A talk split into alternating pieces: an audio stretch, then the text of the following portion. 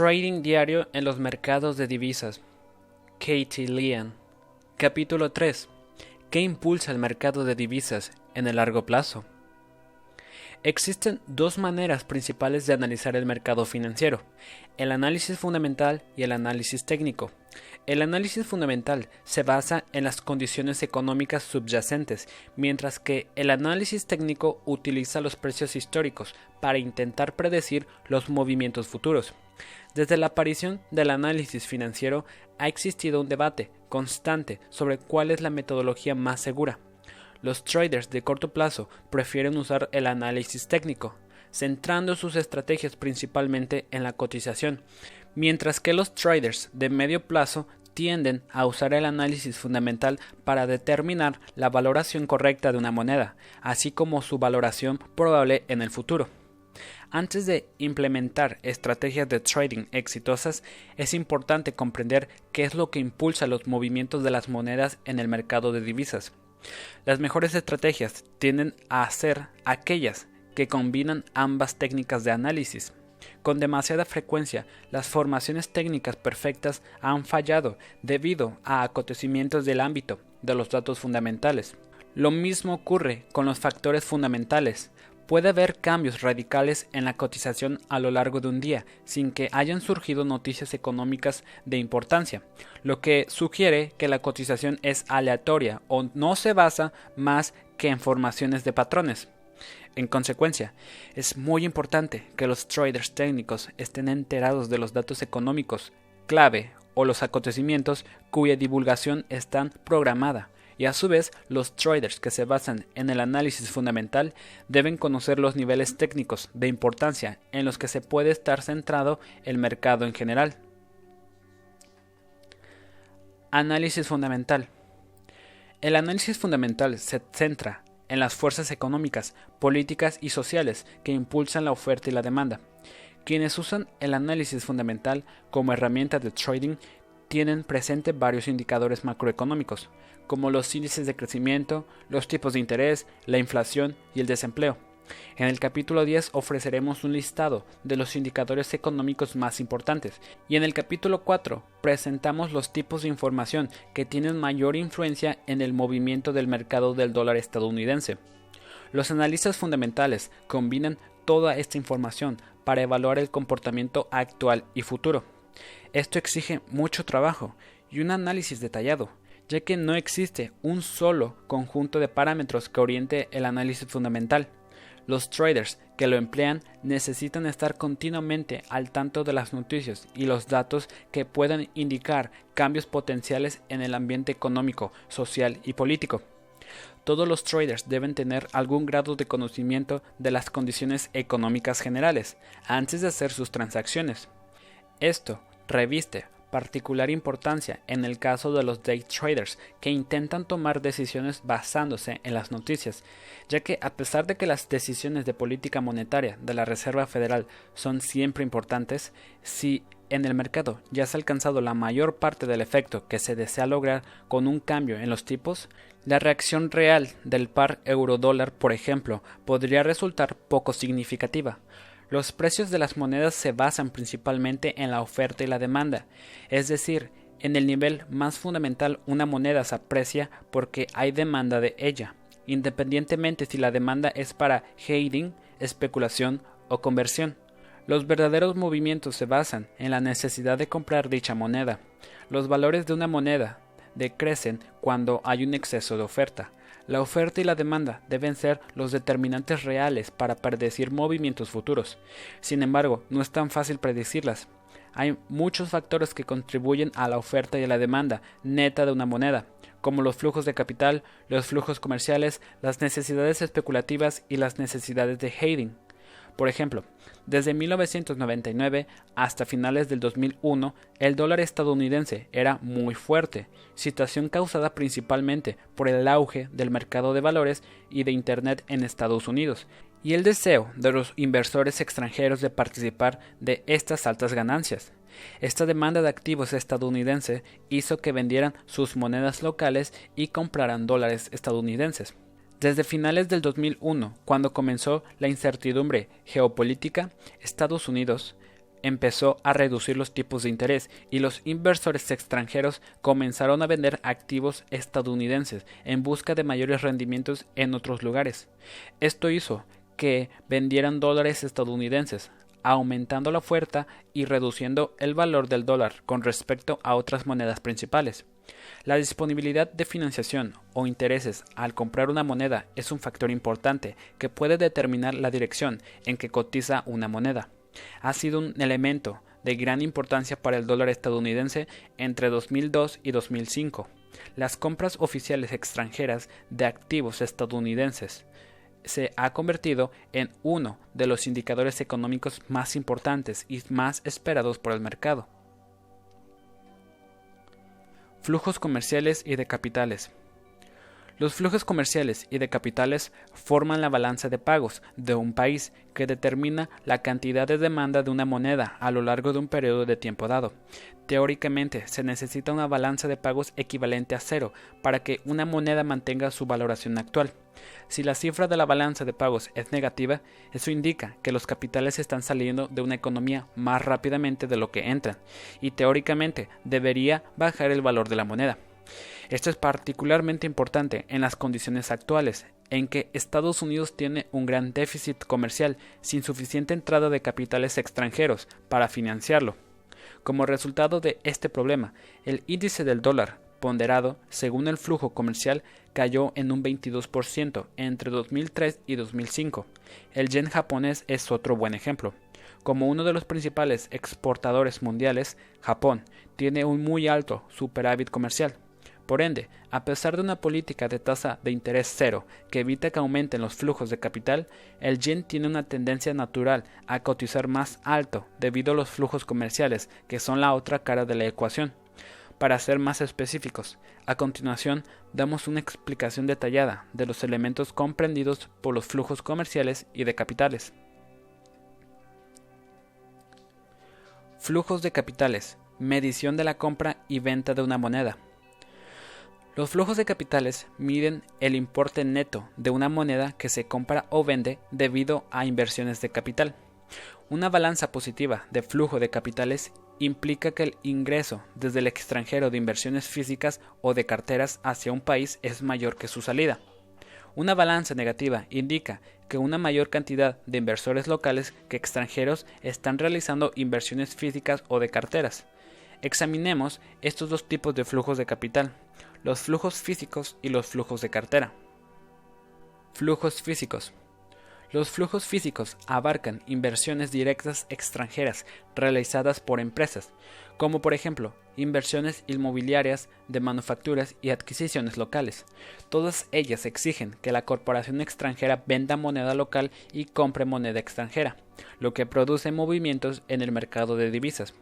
Esto es particularmente importante en el caso de adquisiciones corporativas globales, que implican más transacciones de dinero que acciones. Es importante dar seguimiento a los flujos físicos, ya que representan los cambios subyacentes en la actividad de las inversiones físicas. Estos flujos se van modificando en respuesta a los cambios en las condiciones financieras y las oportunidades de crecimiento de cada país. Los cambios en las leyes locales que estimulan la inversión extranjera también son un factor que promueven los flujos físicos. Por ejemplo, debido a la entrada de China a la Organización Mundial de Comercio, se han flexibilizado sus leyes sobre inversión extranjera. Como resultado de su mano de obra barata y sus atractivas oportunidades de obtener ganancias, las empresas multinacionales han hecho una gran cantidad de inversiones en China. Desde la perspectiva del mercado de divisas, para financiar sus inversiones en China, las empresas extranjeras necesitan vender su moneda local y comprar renminbi chino. Flujos de cartera. Los flujos de cartera implican medir la entrada y salida de capitales en los mercados de valores y en los mercados de renta fija. Mercado de valores. A medida que la tecnología facilita una mayor movilidad del capital, las inversiones en los mercados de valores globales se ha vuelto mucho más factible. De esta manera, un mercado de valores en auge en cualquier parte del mundo es una oportunidad ideal para todos, independientemente de la ubicación geográfica. Como resultado, se ha producido una fuerte correlación entre los mercados de valores de un país y su moneda. Si el mercado de valores está al alza, Por lo general, entran dólares para aprovechar la oportunidad. A la inversa, los mercados de valores a la baja pueden hacer que los inversores locales vendan sus acciones de empresas que se negocian públicamente en la bolsa para aprovechar oportunidades de inversión en el extranjero.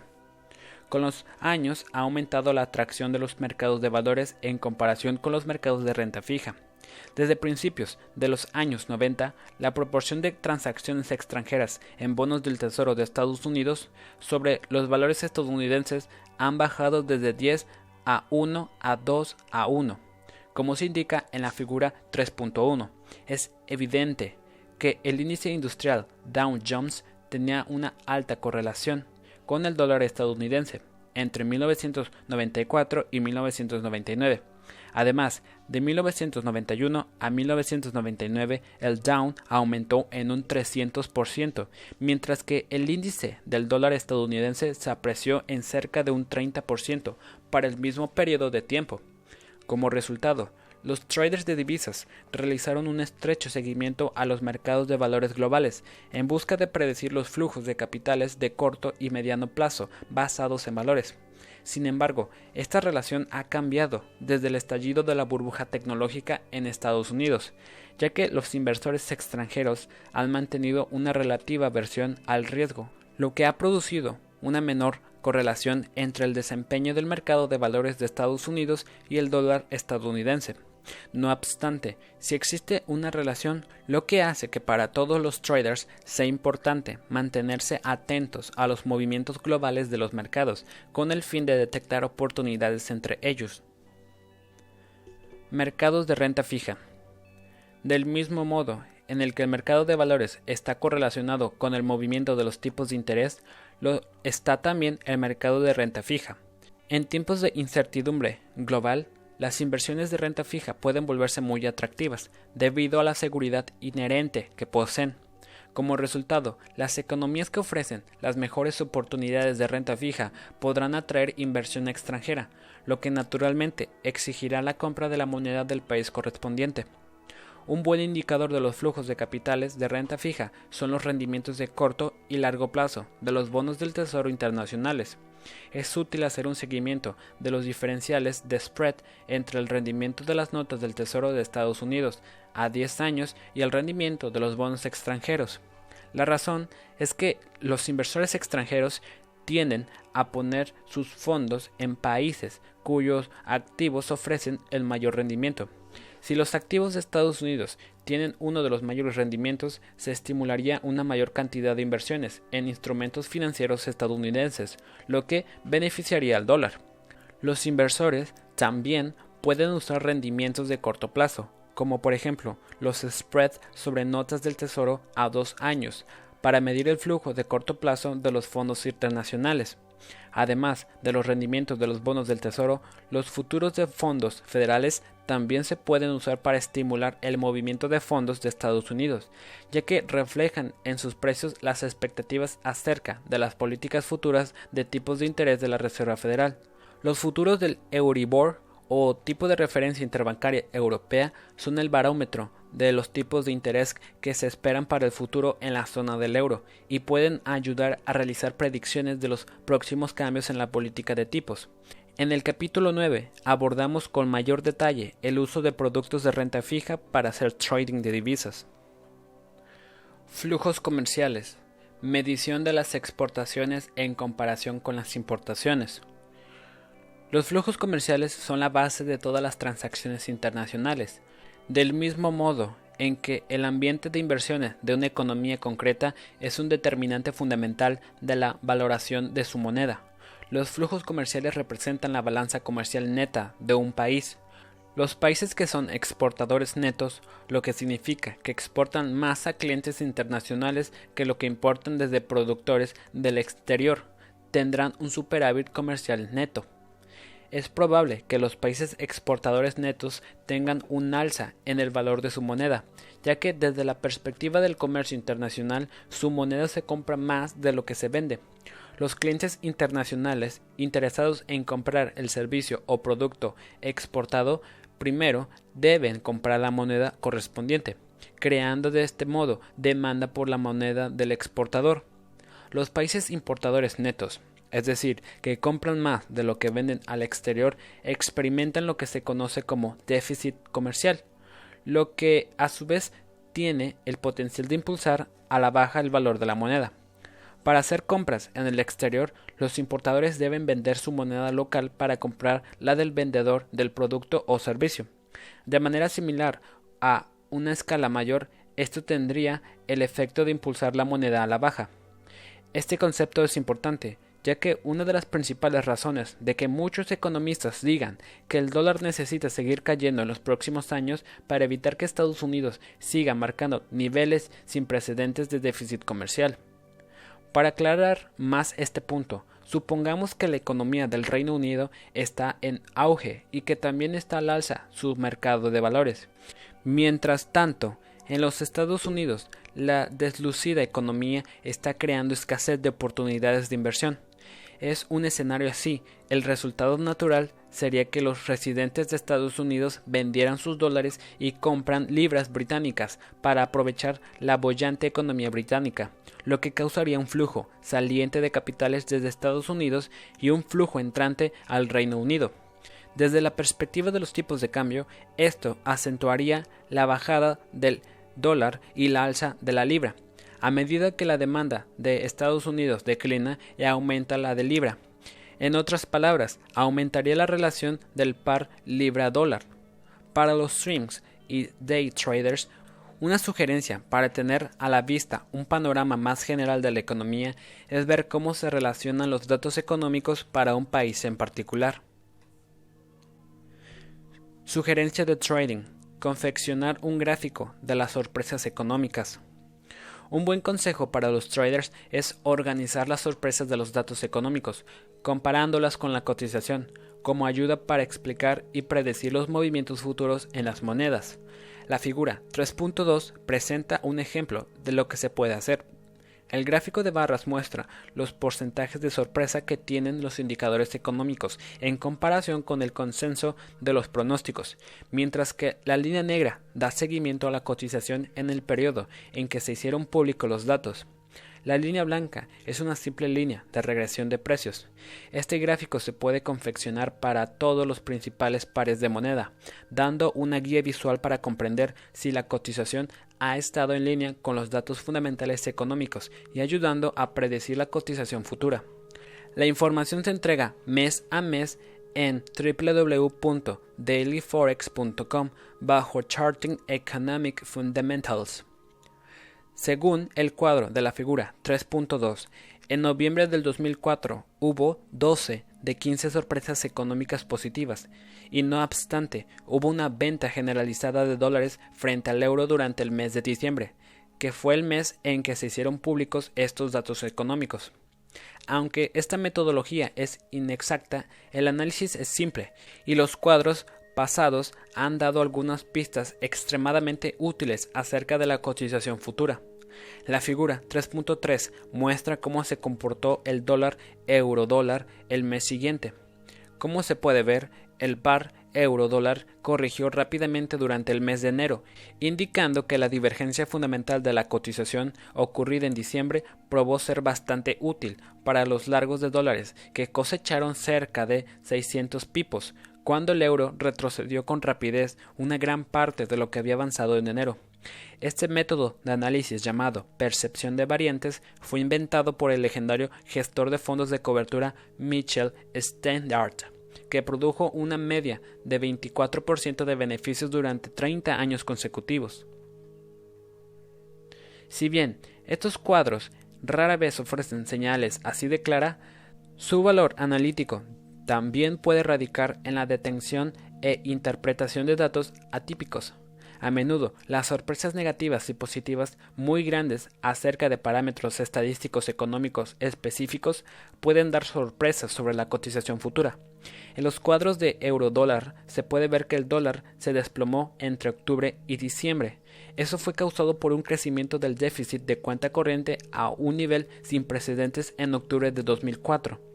Los datos fundamentales económicos tal vez importan más en el mercado de divisas que en ningún otro mercado, y cuadros como este proporcionan valiosas pistas acerca de la dirección de la cotización. Por lo general, se eligen para cada región los 15 indicadores económicos más importantes y a continuación se superpone una línea de regresión de precios sobre los últimos 20 días de información de precios. Análisis técnico. Antes de mediados de los 80 predominaban en el mercado de divisas los traders que basaban su trading en el análisis fundamental.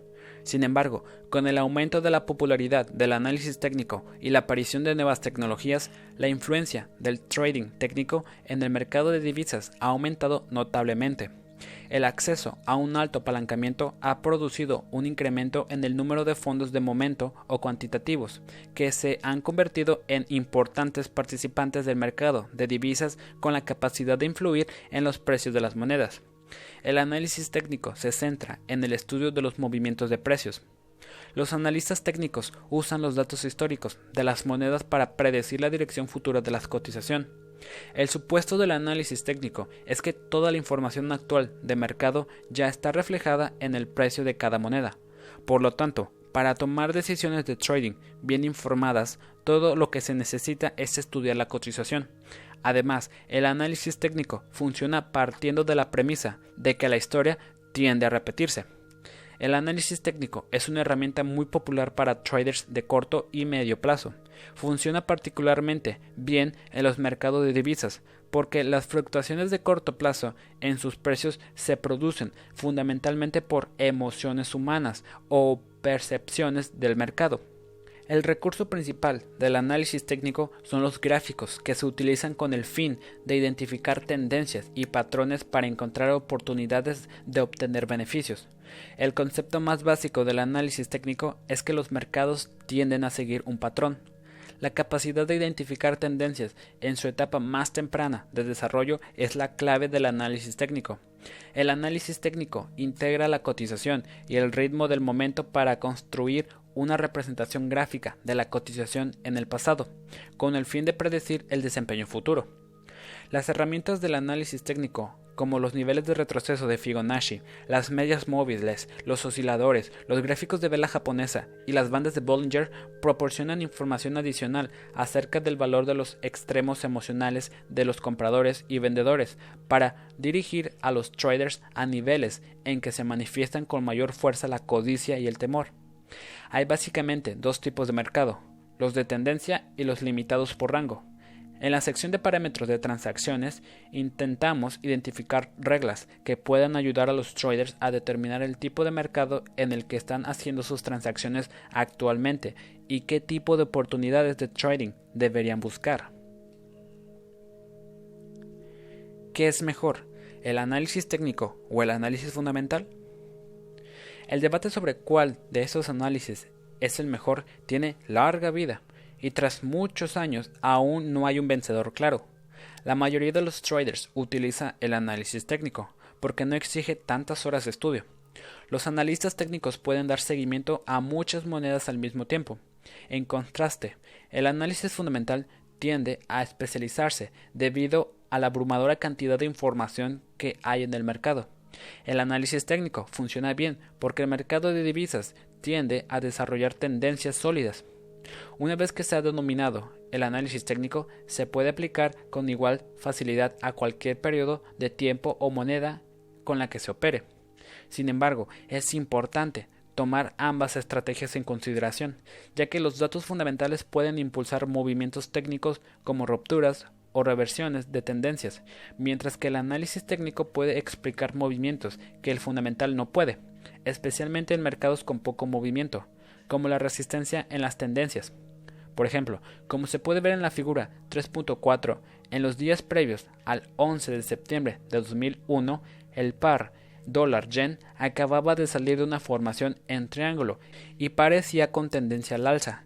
Sin embargo, como se ve, en lugar de hacer una ruptura al alza, como habrían esperado los técnicos, rompió a la baja los ataques terroristas y terminó alcanzando un suelo de 115.81 desde un máximo de 121.88 del 10 de septiembre.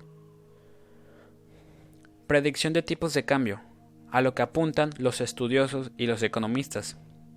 Para los estudiantes más ávidos del mercado de divisas que desean aprender más sobre el análisis fundamental y la valoración de las monedas, esta sección examina los diferentes modelos de predicción de tipos de cambio empleados por los analistas de los principales bancos de inversiones. Existen siete modelos principales de predicción de tipos de cambio.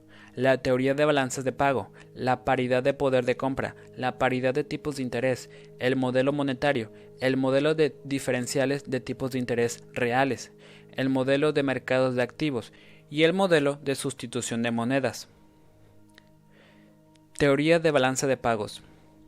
La teoría de balanzas de pago señala que los tipos de cambio deben estar en su nivel de equilibrio, que es el tipo que produce una balanza cuenta corriente estable. Los países que tienen déficit comerciales experimentan una fuga de sus reservas en moneda extranjera, debido al hecho de que quienes exportan a esa nación deben vender la moneda local para recibir sus pagos. El que la moneda esté más barata hace que las exportaciones de la nación sean menos costosas en el exterior, lo que a su vez impulsa las exportaciones y lleva la moneda a un punto de equilibrio. ¿Qué es la balanza de pagos? La cuenta de balanza de pagos se divide en dos partes, la cuenta corriente y la cuenta de capitales. La cuenta corriente mide el comercio en artículos tangibles y visibles, como automóviles y bienes manufacturados. El superávit o déficit entre las importaciones y las exportaciones se denomina la balanza de pagos. La cuenta de capitales mide los flujos de dinero, como las inversiones en acciones o bonos.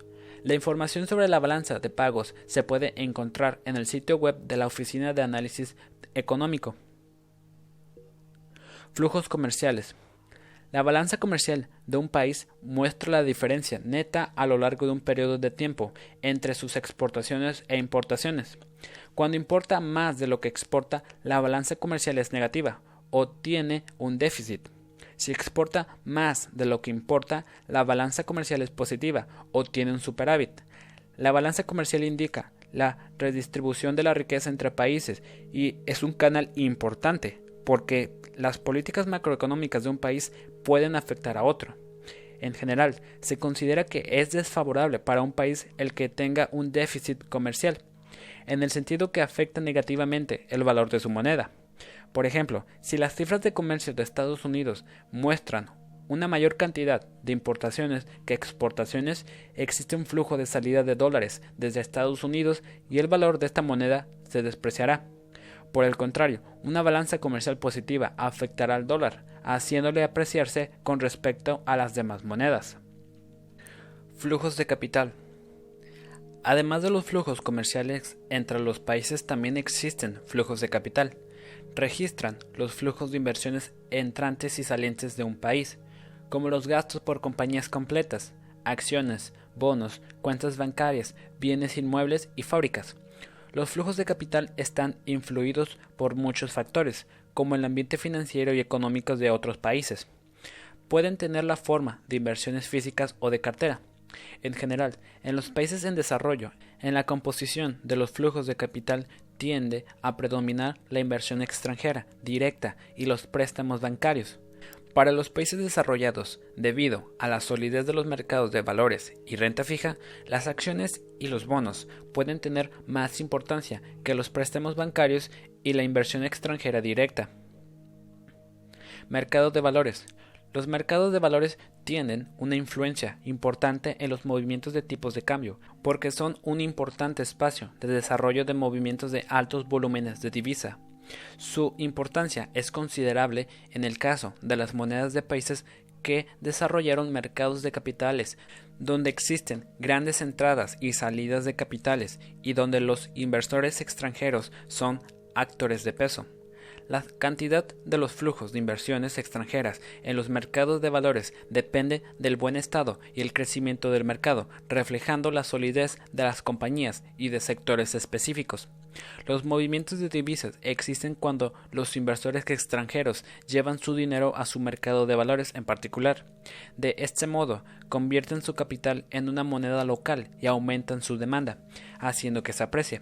Sin embargo, cuando los mercados de valores sufren recesiones, los inversores extranjeros tienden a abandonarlos, reconvirtiendo divisas a su moneda original e impulsando a la baja la moneda local. Mercados de renta fija. Bonos. El efecto que tienen los mercados de renta fija en las monedas es similar al de los mercados de valores y es el resultado de los movimientos de capitales. El interés de los inversores en el mercado de renta fija depende de las características específicas de la compañía y su clasificación de crédito, así como de la solidez general de la economía y los tipos de interés del país. El movimiento de capital extranjero hacia y desde mercados de renta fija produce un cambio en la oferta y demanda de divisas, lo que influye en sus tipos de cambio. Resumen de los flujos comerciales y de capital.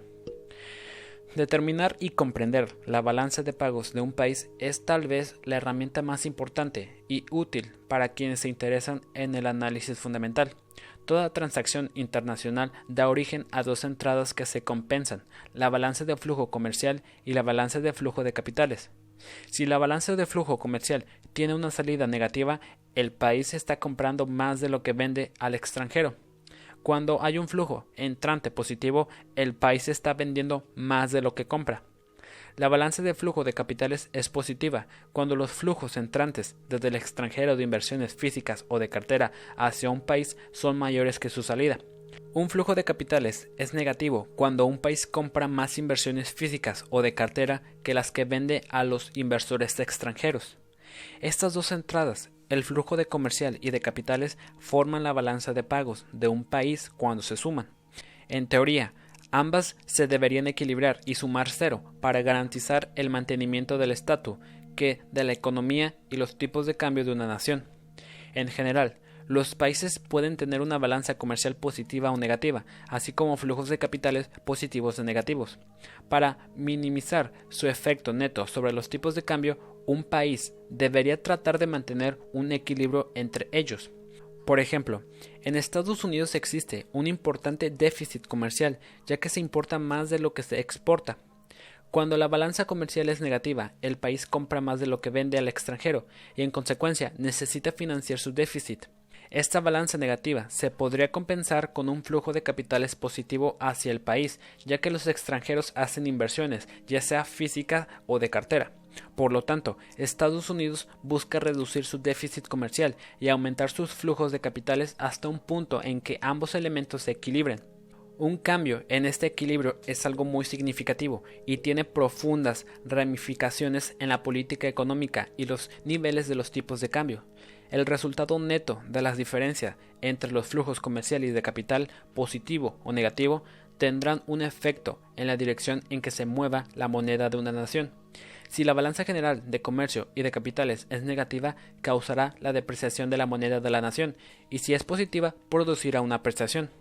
Claramente, un cambio en la balanza de pagos tiene un efecto directo en los niveles de la moneda. En consecuencia, los inversores pueden observar este indicador e interpretar sus resultados. Se debe dar un estrecho seguimiento a los datos sobre los flujos de capital y flujos comerciales.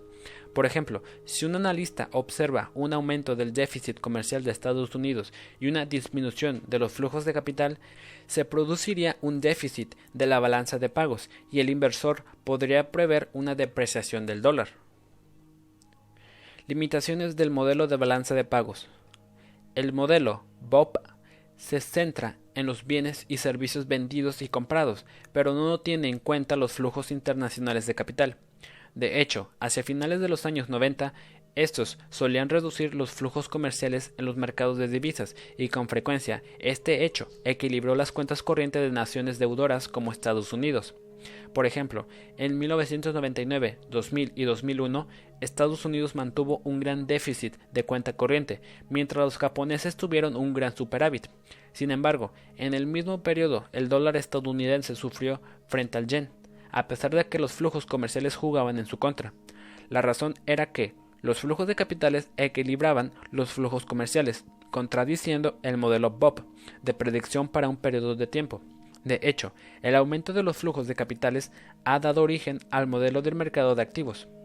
Nota, probablemente sea erróneo llamar a este modelo teoría de la balanza de pagos, ya que toma en consideración solo el equilibrio de cuenta corriente, no el equilibrio real de pagos.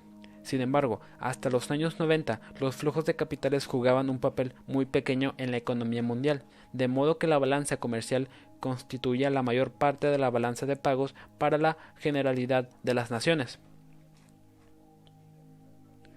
Paridad de poder de compra.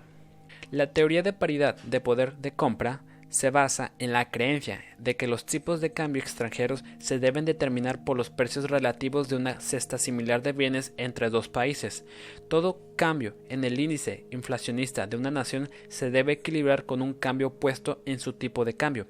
En consecuencia, según esta teoría, cuando los precios de un país suben debido a la inflación, su tipo de cambio se debe depreciar para regresar a la paridad. Cesta de bienes de PPP la cesta de bienes y servicios para el ejercicio de PPP es una muestra de todos los bienes y servicios cubiertos por el Producto Interno Bruto. Incluye bienes y servicios para el consumidor, servicios gubernamentales, equipos y proyectos de construcción. Más específicamente, los artículos para el consumidor incluyen alimentos, bebidas, tabaco, ropa, calzados, alquileres, suministro de agua, gas, electricidad, bienes y servicios médicos, muebles y menaje electrodomésticos, productos para el transporte personal, combustible, servicios de transporte, equipos de ocio, servicios de ocio y culturales, servicios de telefonía, servicios educacionales, bienes y servicios para el aseo y cuidado personal y del hogar, y servicios de reparación y mantenimiento. Índice Big Mac. Uno de los ejemplos más conocidos de PPP es el índice Big Mac de la revista The Economist. El PPP Big Mac es el tipo de cambio que haría que las hamburguesas costaran lo mismo en Estados Unidos que en otros países. Su comparación con los tipos reales da una indicación de que si una moneda está en sub o sobrevalorada. Por ejemplo, en abril de 2002, el tipo de cambio entre Estados Unidos y Canadá era de 1.57. En Estados Unidos, una Big Mac costaba 2.49 dólares. En Canadá, una Big Mac costaba 3.33 dólares en dólares canadienses locales, lo que equivalía a solo 2.12 de dólares estadounidenses. En consecuencia, el tipo de cambio para el par dólar estadounidense dólar canadiense estaba sobrevalorado en un 15% según esta teoría y sería de solo 1.34. Índice de paridad de poder de compra de la OCDE la Organización para la Cooperativa y el Desarrollo Económico, OCDE, ofrece un índice más formal, bajo un programa PPP conjunto entre la OCDE y Eurostat. Ambos comparten la responsabilidad de calcular los PPP. La información más reciente sobre qué monedas están en sub o sobrevaloradas con respecto al dólar estadounidense se pueden encontrar en el sitio de la OCDE en www.oed.org. La OCDE publica una tabla que muestra los niveles de precios para los principales países industrializados. Cada columna muestra la cantidad de unidades monetarias específicas que se necesitan en cada uno de los países indicados en la lista para comprar la misma cesta representativa de bienes y servicios para el consumidor. En cada caso, la cesta representativa cuesta 100 unidades en el país cuya moneda se especifica. El gráfico que se crea en base a ello, compara el PPP de una moneda con su tipo de cambio real. Se actualiza cada semana para reflejar el tipo de cambio más actual. También se modifica dos veces al año para reflejar las nuevas estimaciones de PPP. Las estimaciones de PPP se toman de estudios realizados por la OCDE, sin embargo, no se puede considerar como definitivas. Diferentes métodos de cálculo producirían distintos índices de PPP. De acuerdo con la información de la OCDE, para septiembre de 2002, el tipo de cambio entre Estados Unidos y Canadá fue de 1.58, mientras el nivel de precios para Estados Unidos en comparación con Canadá fue de 122, lo que se traduce en un tipo de cambio de 1.22. Usando este modelo PPP, el par dólar estadounidense dólar canadiense una vez más está significativamente sobrevalorado, un 25%, no tan lejos del índice Big Mac después de todo. Limitaciones al uso del poder de paridad de compra. La teoría del PPP se debe usar solo para análisis fundamental de largo plazo. Las fuerzas económicas que subyacen en él finalmente equilibrarán el poder de compra de las monedas. Sin embargo, eso puede tomar varios años. Es normal un espacio temporal de 5 a 10 años. La mayor debilidad del PPP es que supone que los bienes se pueden comerciar fácilmente, independientemente de elementos tales como aranceles aduaneros, las cuotas de participación o los impuestos. Por ejemplo, cuando Estados Unidos anuncia nuevos aranceles aduaneros sobre las importaciones, aumenta el coste de los bienes manufacturados nacionales, pero estos aumentos no se verán reflejados en las tablas de PPP de Estados Unidos. También hay otros factores que deben considerarse al ponderar el PPP, la inflación, los diferenciales de tipos de intereses, los informes y noticias económicas, los mercados de activos, los flujos de comercio y los acontecimientos políticos. De hecho, el PPP es apenas una de varias teorías que los traders deberían usar al determinar los tipos de interés. Paridad de tipos de interés. La teoría de la paridad de tipos de interés señala que si dos monedas diferentes tienen distintos tipos de interés, la diferencia se reflejará en la prima o descuento para el tipo de cambio o fecha futura, con el fin de evitar un arbitraje sin riesgos. Por ejemplo, si los tipos de interés de Estados Unidos son del 3% y los del Japón del 1%, el dólar estadounidense se debería depreciar frente al yen japonés en un 2% para evitar un arbitraje sin riesgos. Este tipo de cambio futuro se expresa en el tipo a fecha futura, forward, indicado hoy. En nuestro ejemplo, se dice que el tipo de cambio forward del dólar está con descuento porque compra menos yenes japoneses en el tipo forward que en el tipo al contado. Se dice que el yen está con prima.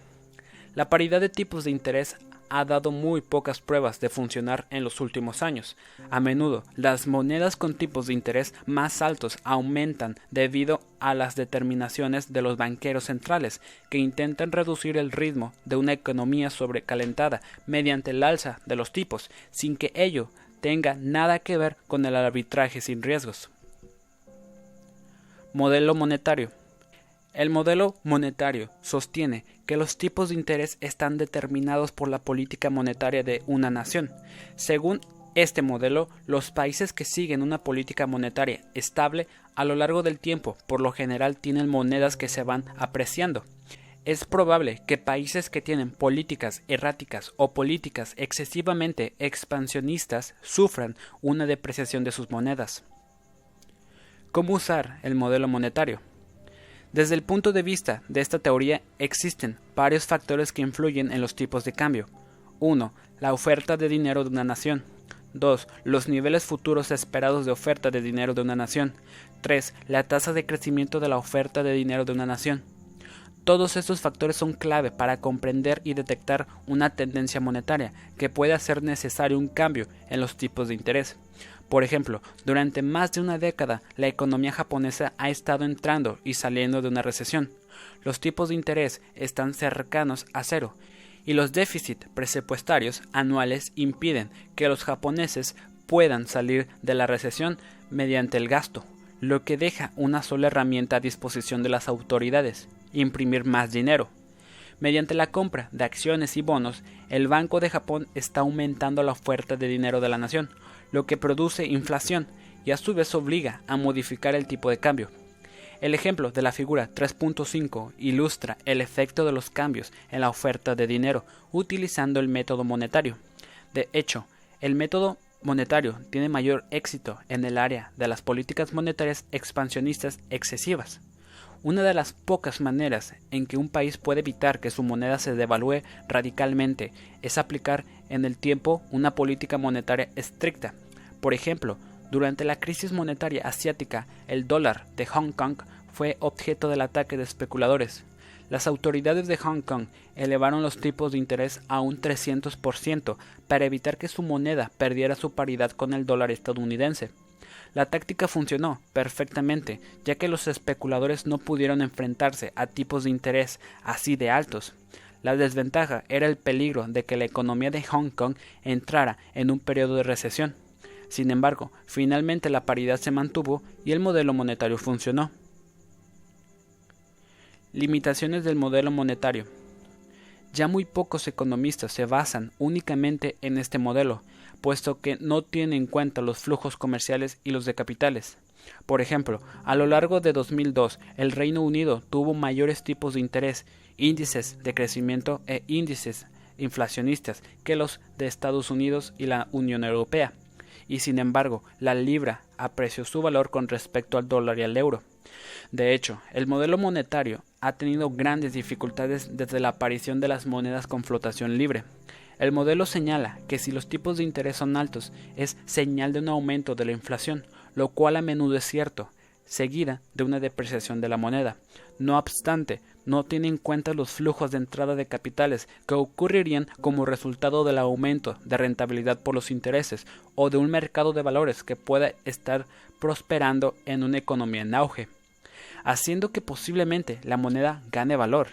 En todo caso, el modelo monetario es una de las varias herramientas fundamentales que se pueden emplear en conjunto con otros modelos para determinar en qué dirección se orienta un tipo de cambio.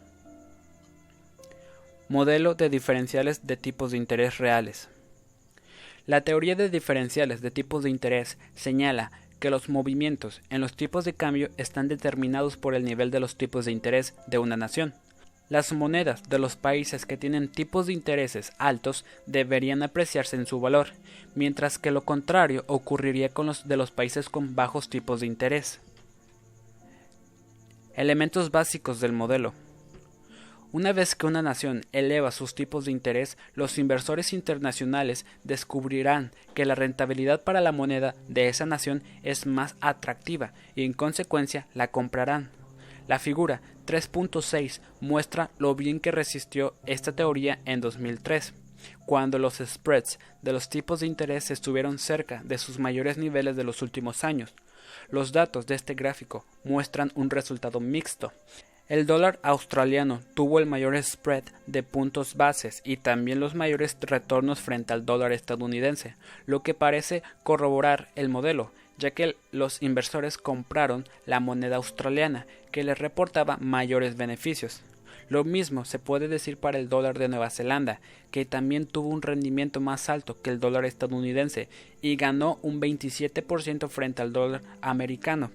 Sin embargo, el modelo se vuelve menos convincente si se compara con el euro, que aumentó un 20% con respecto al dólar a pesar de que su diferencial de puntos bases era de solo 100 puntos, y suscita serias dudas cuando se compara la libra británica y el yen japonés. El diferencial del yen es menos 100, y no obstante, se aprecia en casi un 12% con respecto al dólar. Mientras tanto, la libra británica ganó solo un 11% con respecto al dólar a pesar de tener un altísimo diferencial de 275 puntos de tipos de interés. Este modelo también remarca que uno de los factores clave para determinar la gravedad de la respuesta de un tipo de cambio a una modificación en los tipos de interés es la persistencia que se espera que tengan dicha modificación. En pocas palabras, si se espera que un aumento en los tipos de interés dure 5 años, tendrá un efecto mucho mayor en el tipo de cambio que si se esperara que el alza durara solo un año. Limitaciones del modelo de tipos de interés. Hay mucho debate entre los economistas internacionales sobre si hay un vínculo sólido y potencialmente significativo entre los cambios en los tipos de interés de una nación y el precio de su moneda. El principal punto débil de este modelo es que no toma en consideración la balanza de cuenta corriente, basándose solamente en los flujos de capital. De hecho, el modelo tiene a sobrerepresentar los flujos de capital a costa de numerosos otros factores, la estabilidad política, la inflación, el crecimiento económico y otros. En ausencia de estos tipos de factores, el modelo puede ser muy útil ya que es bastante lógico concluir que un inversor se orienta hacia el vehículo de inversión que le reporte mayores ganancias. Modelo de mercados de activos. La premisa básica de esta teoría es que el flujo de fondos hacia otros activos financieros de un país, como los valores y bonos, aumenta la demanda de su moneda. Como prueba, Sus partidarios hacen notar que la cantidad de fondos colocados en productos de inversión como los valores y bonos hoy es muy superior a la cantidad de fondos cambiados como resultado de las transacciones de bienes y servicios para fines de importación y exportación. Básicamente, la teoría del mercado de activos es lo contrario de la teoría de balanzas de pago, ya que toma en consideración los capitales de una nación en lugar de su cuenta corriente una teoría impulsada por el dólar. A lo largo de 1999, muchos expertos arguyeron que el dólar caería ante el euro debido al crecimiento del déficit de cuenta corriente de Estados Unidos y a lo sobrevalorada que estaba Wall Street. Esto se basaba en la idea de que los inversores no estadounidenses comenzarían a retirar sus fondos de las acciones y valores de Estados Unidos a mercados económicamente más beneficiosos, los que afectaría significativamente al dólar. No obstante, estos temores han existido desde principios de los años 80, cuando la cuenta corriente de Estados Unidos llegó a un récord del 3.5 del PIB en las últimas dos décadas, el método de usar la balanza de pagos para evaluar el comportamiento del dólar ha dado paso al enfoque del mercado de activos. Esta teoría sigue siendo la más influyente entre los expertos debido a la enormidad de los mercados de capitales de Estados Unidos. En mayo y junio de 2002, el dólar cayó más de mil puntos con respecto al yen, cuando los inversores de valores huían de los mercados de valores estadounidenses debido a los escándalos contables que estaban asolando a Wall Street. Cuando hacia fines de 2002 los escándalos perdieron fuerza, el dólar subió 500 puntos base desde un suelo de 115.43 para cerrar en 120 con respecto al yen, a pesar de que la balanza de cuenta corriente tuvo todo el tiempo un enorme déficit. Limitaciones de la teoría del mercado de activos. La principal limitación de la teoría del mercado de activos es que es bastante nueva y no se ha probado. Con frecuencia se argumenta que en el largo plazo no hay una relación entre el desempeño del mercado de valores de una nación y el de su moneda. Véase la figura 3.7 para una comparación entre 1986 y 2004 el índice Standard Poor's 500 y el índice del dólar de Estados Unidos tuvieron una correlación de solo un 39%. Además, ¿qué ocurre con la moneda de una nación cuando el mercado de valores funciona en vaivén, atrapado entre sentimientos alcistas y bajistas? Ese fue el escenario en los Estados Unidos durante gran parte del año 2002 y como resultado los traders de divisas tuvieron que volver a usar viejos modelos como el arbitraje de tipos de interés. Solo el tiempo dirá si el modelo de mercado de activos se mantendrá o si habrá sido una breve moda en el panorama de la predicción de los tipos de cambio. Modelo de sustitución de divisas. Este modelo es una continuación del modelo monetario, ya que tiene en cuenta los flujos de inversión de una nación. Plantea que el tipo de carteras privadas y públicas desde una nación a otra puede tener un efecto importante en los tipos de cambio. La capacidad de las personas de cambiar sus activos de monedas locales a extranjeras se conoce como sustitución de divisas. Cuando se añade este modelo al modelo monetario, la evidencia muestra que los altibajos en las expectativas acerca de la oferta de dinero de una nación puede tener un impacto decisivo en sus tipos de cambio. Los inversores buscan datos del modelo monetario y llegan a la conclusión de que está a punto de ocurrir una modificación en el flujo de dinero, lo que por ende modificará el tipo de cambio. Invierten en consecuencia, lo que a su vez hace que el modelo monetario se convierta en una profecía autocumplido. Los inversores que siguen esta teoría pasan al banco del modelo de la sustitución de divisas en su camino a la fiesta del modelo monetario. Ejemplo del yen. En el ejemplo del modelo monetario mostramos que al comprar acciones y bonos en el mercado, el gobierno japonés básicamente estaba imprimiendo más yenes los teóricos del modelo monetario podrían concluir que este crecimiento monetario dispararía la inflación, disminuirá la demanda del yen y finalmente causaría su depreciación.